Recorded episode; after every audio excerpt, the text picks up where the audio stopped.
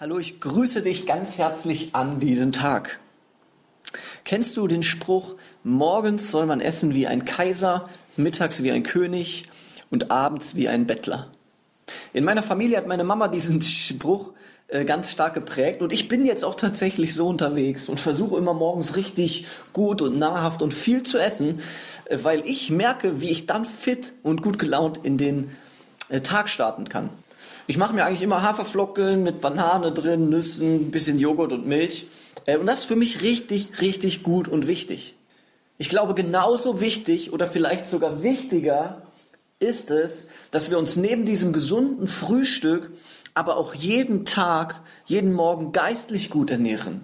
Dass wir in unserer Beziehung zu Jesus Christus, in unserem Vertrauen zu ihm wachsen und das wirklich jeden Tag irgendwie festmachen. Und ich ich finde es so wichtig und so stark, wenn man sich jeden Tag eine Zeit nimmt, wo man in der Bibel liest, wo man betet, äh, wo man auf Jesus hört. Und ich glaube, dass wir dann im Glauben so viel wachsen werden und so gesund und fröhlich im Tag unterwegs sein können. Und ich lese gerade im Alten Testament und ich habe vor ein paar Tagen in 2. Mose gelesen, wo das Volk Israel in der Wüste unterwegs ist und Hunger leidet und dann zu Gott sagt, Gott, bitte hilf uns, bitte versorge uns. Und Gott sagt dann, hey, vertraut mir, ich werde euch jeden Morgen Manna geben. Ja, so ein kleines Brot, was irgendwie vom Himmel fällt. Und jeden Morgen haben sie den Auftrag, raus aufs Feld zu gehen, im Vertrauen auf Gott.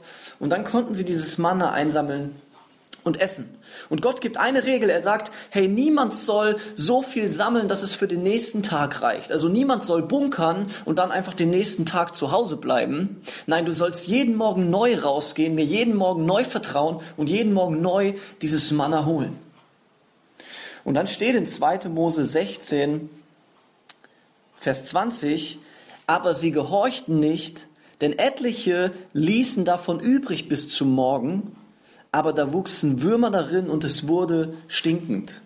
Ja, das heißt, diese Menschen, die sagen, nee, ich will am nächsten Morgen nicht rausgehen, sondern ich bunker mir jetzt was, und ich lasse mir in der Nacht was übrig, die hatten am nächsten Morgen nichts mehr, weil das schlecht geworden ist. Und ich glaube, dass es ähm, im Geistlichen auch so ist. Ich glaube, dass es so wichtig ist, dass wir wirklich jeden Tag neu auf Gott vertrauen, dass wir jeden Tag neu bewusst Jesus den Tag geben und Jesus sagen, hey, ich vertraue dir, ich vertraue dir, dass du mich versorgst. So wie damals das Volk Israel in der Wüste, werde ich jeden Morgen rausgehen und auf dich vertrauen und ich werde in deinem Wort lesen.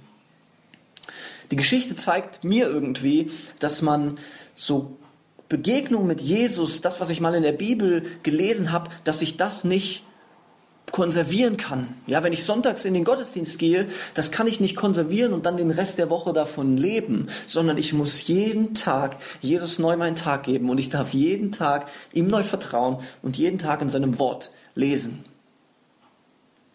Ich will dich dazu ermutigen, ähm, und lade dich ein, fang heute damit an. Das muss gar nicht so mega viel sein. Ein kurzes Gebet. Jesus, dieser Tag gehört dir. Und dann lies ein Vers, lies einen Psalm und lass Jesus zu dir sprechen. Ich wünsche dir einen richtig guten Tag, viel Freude.